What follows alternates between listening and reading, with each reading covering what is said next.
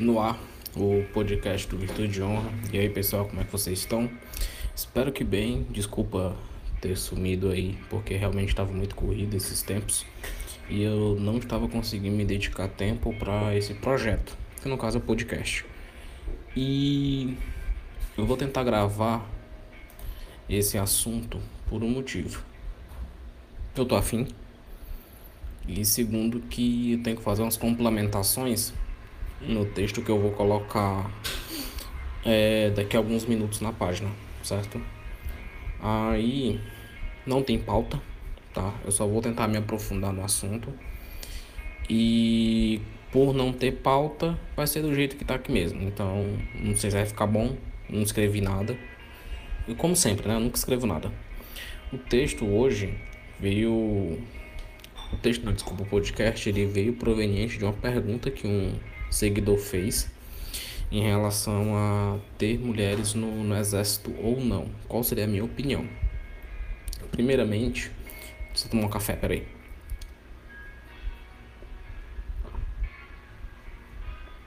E não adoce seu café. É, primeiramente, eu não acho nada. Nunca, eu nunca vou responder o que eu acho sobre algo, porque isso aí é se eu for falar sobre achismo, para mim não equivale como opinião. Para mim, eu, eu sempre faço uma análise em cima de um fato.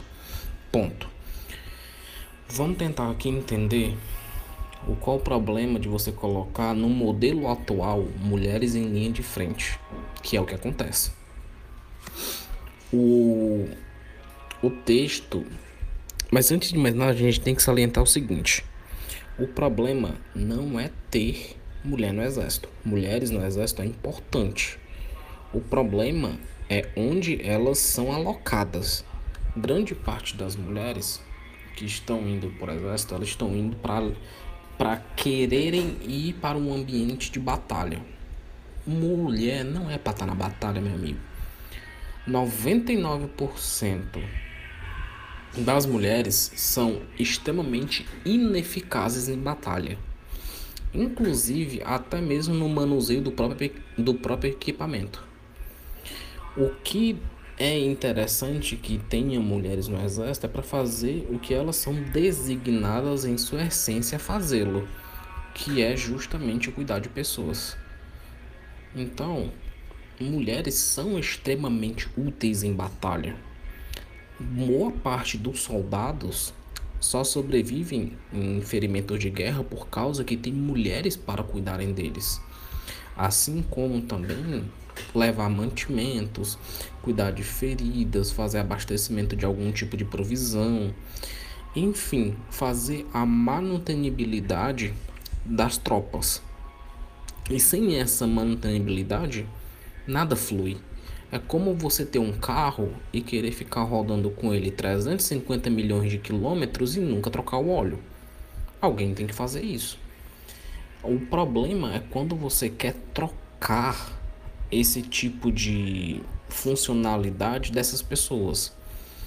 Por exemplo, por que, que uma das maiores forças militares do mundo eram os espartanos? Vamos tira o contexto do filme, tá? Porque aquele filme, embora retrate muito bem, de uma maneira muito superficial, mas vamos tentar entender na história real mesmo. Os espartanos, eles eram uma unidade de elite, certo?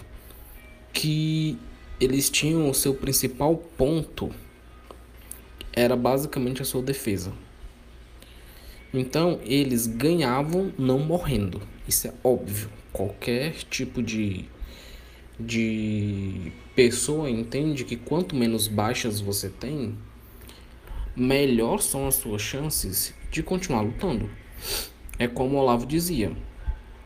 O, pro, o negócio, a vantagem não é não é aquele que é mais forte, mas aquele que aguenta permanecer mais. E você ganha no cansaço.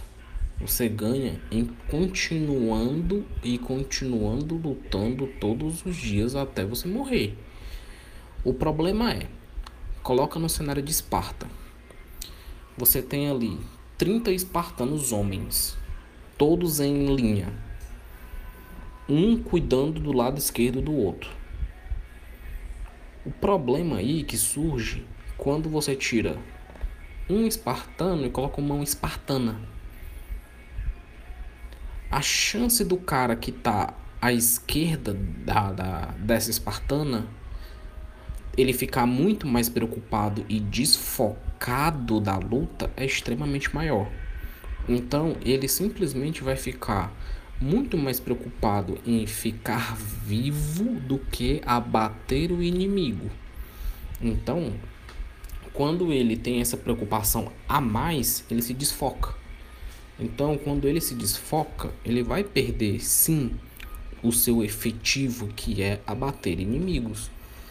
E outra, é, se eu fosse uma parte que eu não coloquei no texto, eu ia colocar, mas removi, por motivos óbvios que você vai entender agora, é que eu falo o seguinte, que os inimigos, ao ver um ambiente de fragilidade em qualquer falange que seja, em qualquer grupo de exército, ele vai atacar o lugar mais fraco. E se ele perceber que naquele ponto tem uma mulher, ele vai atacar aquela mulher por um motivo.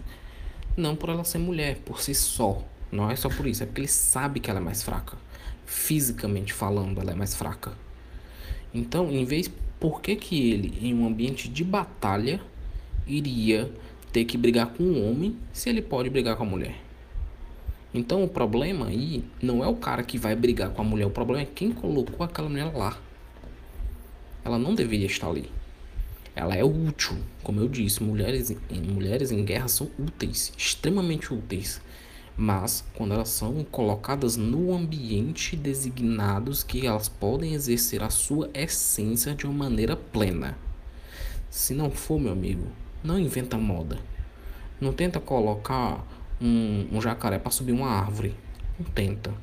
Não tenta julgar o macaco pela sua capacidade de nadar. Né? Não tem como. Então, você não pode também colocar um ser humano, pequeno não, ali uma vida, em um ambiente ao qual ela não está preparada, ela não tem a capacidade nem a natureza ao seu favor. Ela só vai morrer. Estatisticamente, mulheres que em sua maioria foram muito poucas, muito, muito, muito, muito poucas mesmo, que foram para a linha de frente, elas não abatiam quase ninguém.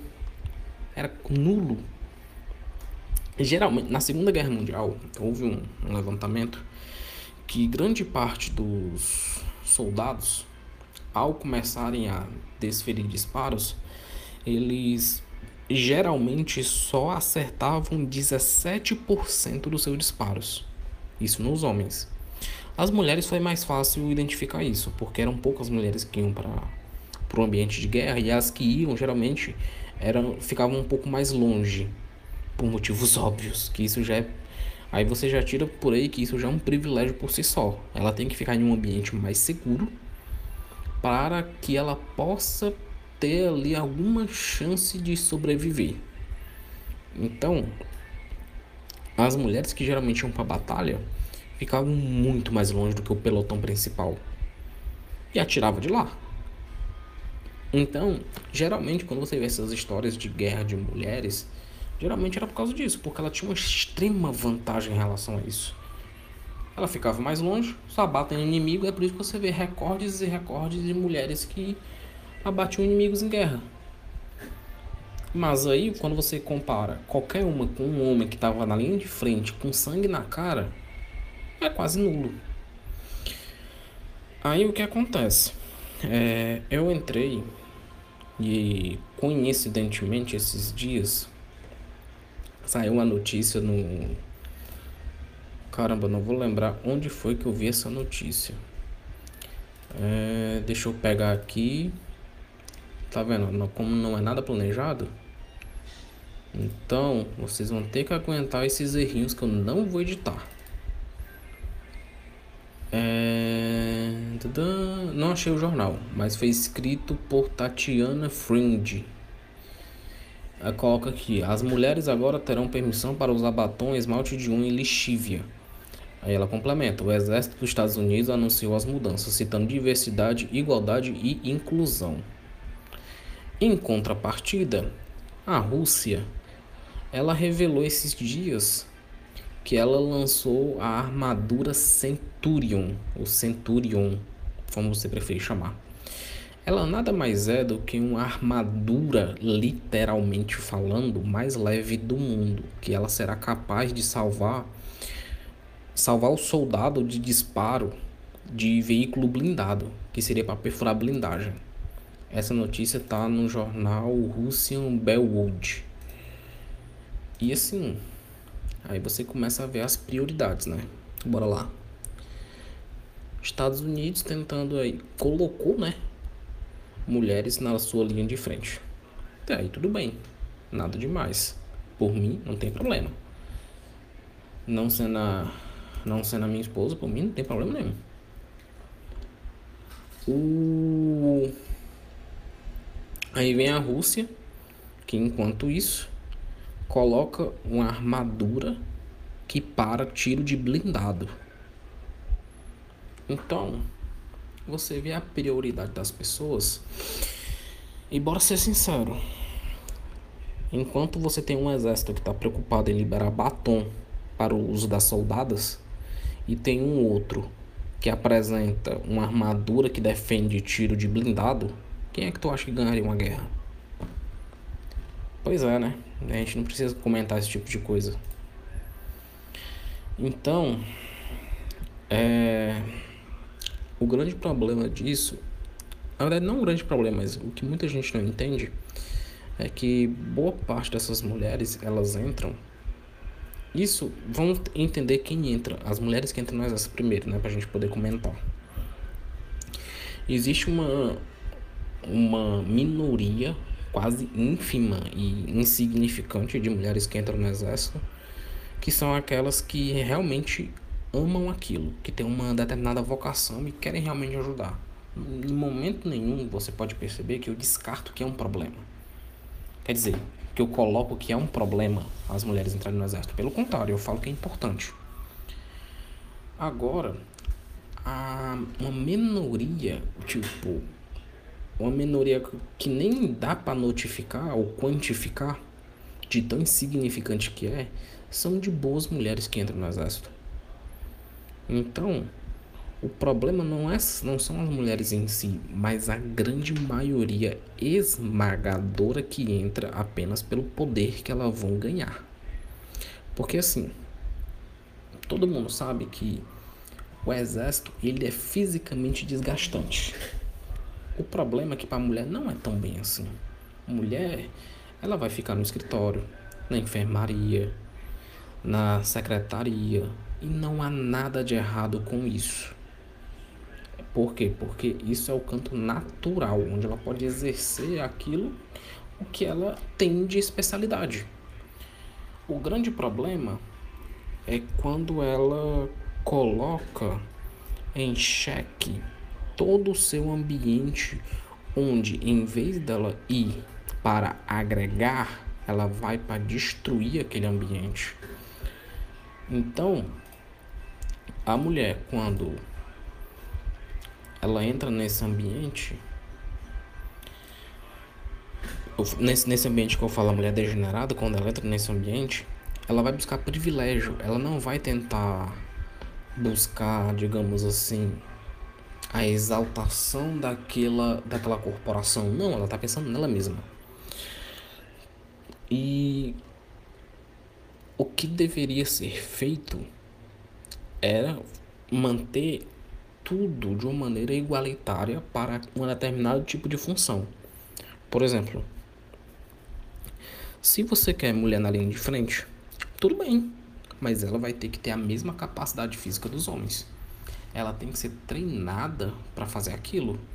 Se não for capaz de acompanhar os homens, não vai para guerra, minha filha, vai ficar cuidando de soldado vai ficar fazendo curativo. E isso era o que era para ter sido feito.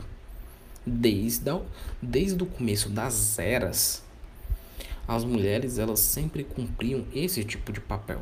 É só com a modernidade que veio isso. Por exemplo, na Segunda Guerra Mundial, grande parte das mulheres elas só faziam munições. Era isso. O trabalho da mulher era fazer munição. E não tem nada de errado com isso. Por quê? Porque você mantém as mulheres seguras em um ambiente onde não há guerra, porque a guerra estava em um outro território, e você deixa os homens resolverem essa questão. Ai, levei um machista, não sei o que. Mano, entende o que ele tenta falar primeiro, para começar a história. Se você coloca a mulher em pé de igualdade com o homem, isso é completa desonestidade com a mulher. Tem um texto bem antigo, antigo eu digo, sei lá, devo ter colocado há um ano atrás, que eu coloco explicitamente que a igualdade prejudica a mulher. Isso é fato. Se eu coloco uma mulher e um homem para combaterem juntos em um ambiente de guerra, a mulher perde. Não tem pra onde correr. Claro que o armamento ele é um equalizador de forças. Né? Você coloca uma mulher com, com R15 ou M16, ela vai ter o mesmo poder de fogo que um cara com a R15 ou um M16. Porém, a eficiência na utilização desse equipamento ainda é do homem, porque o homem ele é muito mais mecanizado. A mulher ela é muito mais humanizada. Ela gosta de cuidar. Ela é, na verdade não é que ela gosta de cuidar, ela é feita, ela é designada para cuidar, para auxiliar e não para liderar. Só vai em guerra líderes de guerra e pessoas que têm uma capacidade na sua essência de liderar. É por isso que quando um, um amigo teu, quem é homem vai entender esse negócio. Quando você tá, sei lá, lutando, quem faz luta principalmente vai entender. Quando você tá lutando com um parceiro, seu parceiro tá cansado, você vai olhar para ele e diz: "Bora, cara, levanta, bora embora, fecha a cara e vai". Tem negócio de estar tá cansado não, meu irmão, fecha a cara e vai. Mas agora, se você vê uma mulher que ia para um campo, um campo de batalha, se o cara do lado dela toma um tiro, e ele cai no chão, tu acha que ela vai ter capacidade de arrastar um cara desse? Não vai. E o grande problema é o seguinte, que a partir do momento em que você coloca uma mulher para fazer o trabalho do homem, você está desequilibrando as forças. É só você colocar todas as forças especiais do mundo. Coloca lá os Navy Seals. Falando em Navy Seals, Imagina se fosse uma mulher fazendo o trabalho do, do sniper americano, o Chris Cale. Pois é, né? Passar semanas lá tomando poeira na cara, né? É complicado. Então,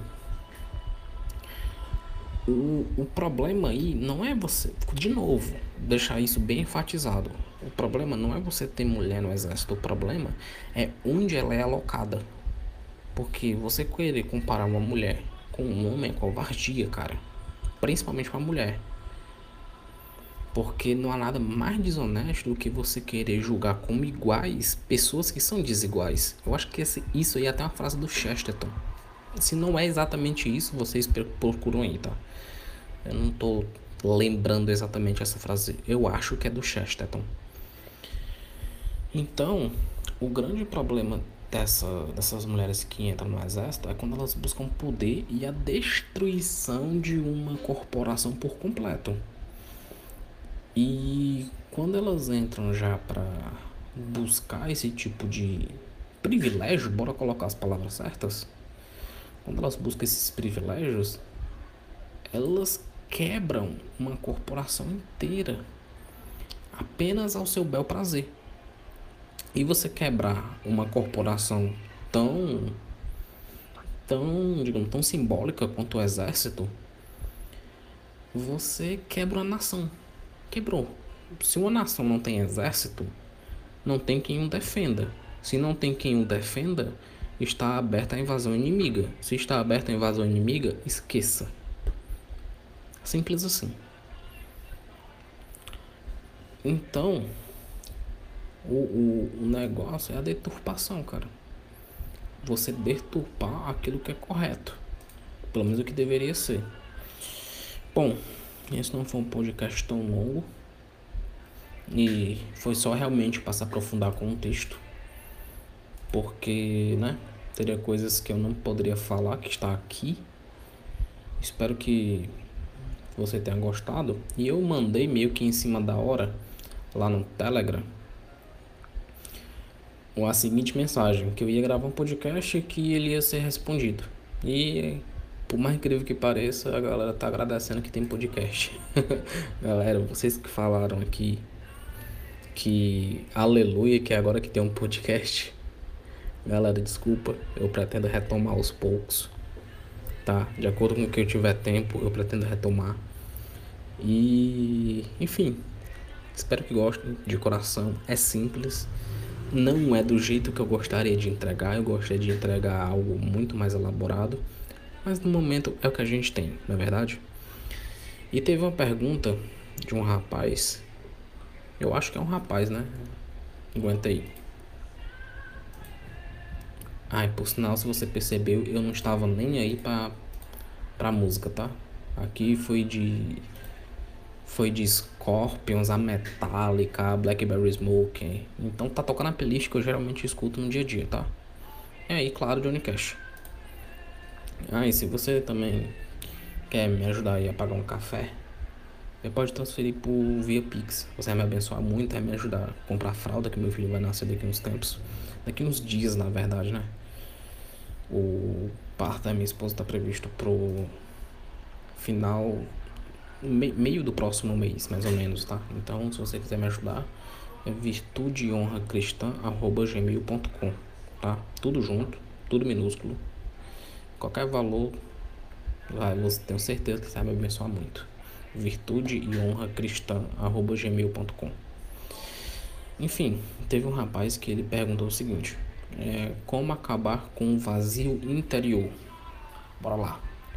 Se você tem um vazio interior, ele muito provavelmente ele advém de uma como é que eu posso colocar isso sem te ofender? Sem, sem, não, é nem, não é nem ofender é parecer uma ofensa. Enfim se você se ofendeu entenda que não é uma ofensa. É, é quando você tá sem Deus sem uma busca efetiva de Deus na sua vida o ser humano, ele nativamente, essencialmente, ele tende a buscar aquilo que é superior a ele. Ele tende. Isso é característico. Ele sempre busca por segurança, ele sempre vai buscar por aquilo que lhe dá. É, lhe dá de maneira mais fácil e saber que ele poderá ter um abrigo futuramente. Tá? Então, se você tem uma, um vazio, você precisa preencher. Tá bom? Então, o preenchimento de um vazio, principalmente o vazio interior, do esvaziamento da alma, ele só é preenchido pela busca efetiva de Deus. Então, como, então como você pergunta como? Então é simples, meu amigo.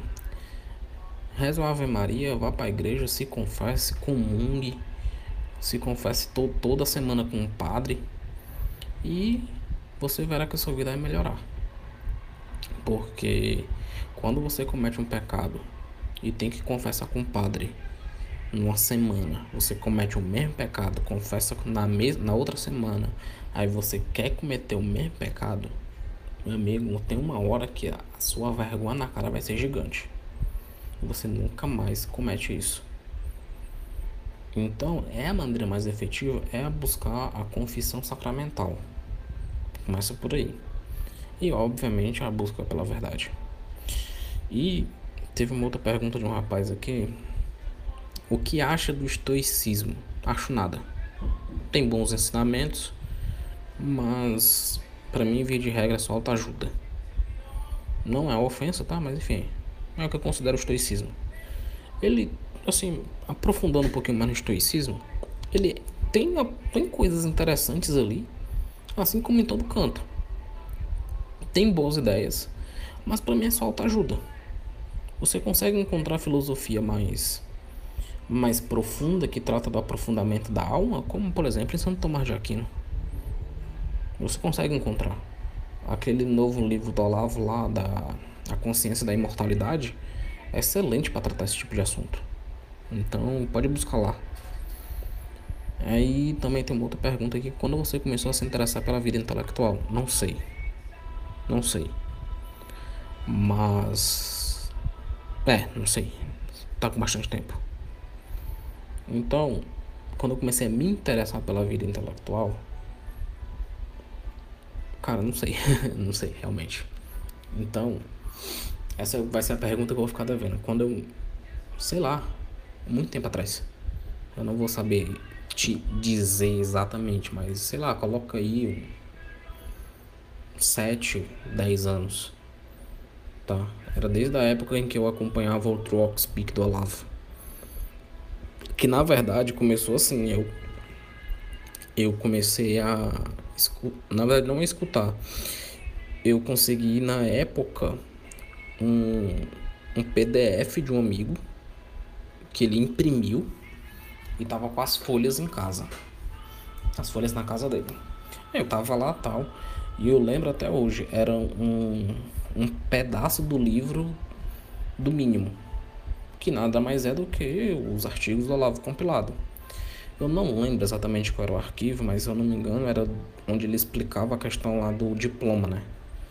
Que, que basicamente serve de nada e o diploma ele é só para dar carteirada o diploma de faculdade, no caso que ele se referia, e que você tinha que buscar os seus estudos por si só e esquecer essa ideia de faculdade. Eu posso até comentar mais sobre isso, embora eu já tenha falado, eu acho que no último podcast.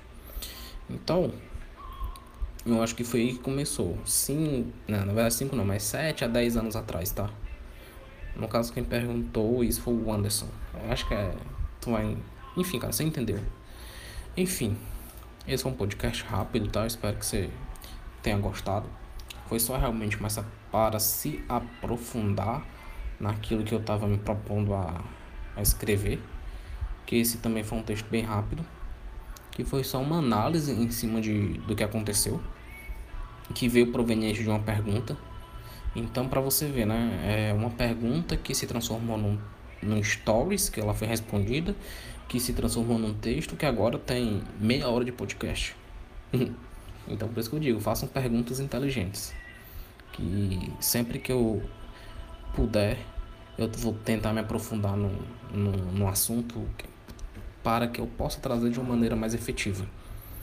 Beleza? Então espero que você tenha gostado. Não adoce seu café. Compre um pedaço de terra no, no interior. Tire sua arma e tenha muitos filhos. Um abraço e até a próxima.